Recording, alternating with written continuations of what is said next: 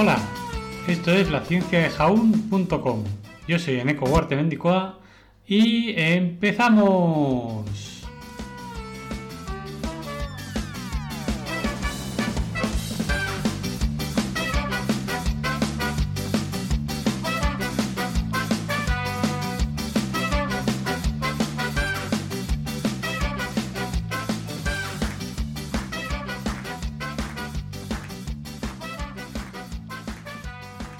Buenos días, naturalistas. Y es que hoy, tal día como hoy, 1 de agosto de 1744, nace en Basentín, Francia, el naturalista francés Jean-Baptiste Monnet, también caballero de Lamarck.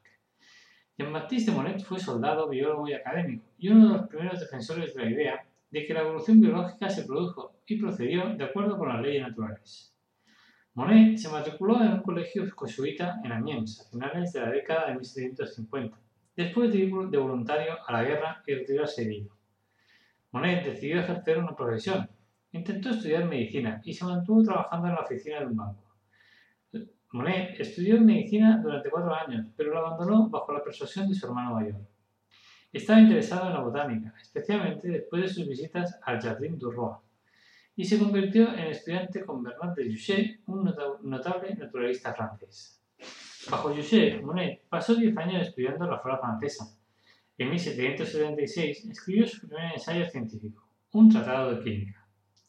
Después de sus estudios en 1778, publicó algunas de sus observaciones y resultados en una obra de tres volúmenes, titulado Flora, Flora Française, Flora Francesa. El trabajo de Monet fue respetado por muchos académicos y lo lanzó a la prominencia en la ciencia francesa. En 1801 publicó Système des animaux sans vertebras, o sea, Sistema de los animales sin vértebras, una obra importante sobre la clasificación de los invertebrados, término que supuestamente él mismo acuñó. En una publicación de 1802 se convirtió en uno de los primeros en utilizar el término biología, en su sentido moderno. Monet continuó su trabajo como principal autoridad en zoología de invertebrados. Se le recuerda, al menos en malacología, como un taxónomo de considerable estatura. O sea, que era importante. No que fuera muy alto, sino que era importante. Sin embargo, la idea de la herencia blanda es muy anterior a él. Formó solo un pequeño elemento de su teoría de la evolución y en su tiempo fue aceptada por muchos historiadores de la naturaleza. La, contribución de Monet a la teoría de la evolución consistió en la primera teoría verdaderamente cohesiva de la evolución biológica en el que una fuerza completamente alquímica llevó a los organismos a una escalera de complejidad y una segunda fuerza ambiental los adaptó a los entornos locales mediante el uso y desuso de características diferenciándonos de otros organismos. Como curiosidad final, comentar que varias especies de animales y plantas llevan el nombre de la, de la mar, del conde de la mar, ¿no? perdón, caballero de la mar, ¿no? Caballero de la mar. En su honor, la subespecie, por ejemplo, las abejas Apis mellifera lamacrid.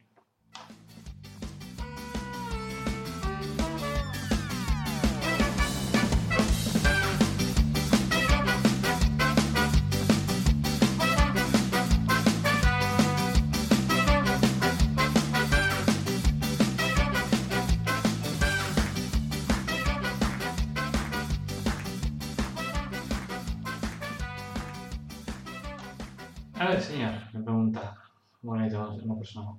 ¿Usted sabría dónde, dónde evoluciona el gato? ¿Perdón? ¿Qué dice? Que el gato. Dice, ¿qué sí, sí, ¿qué le pasa al gato?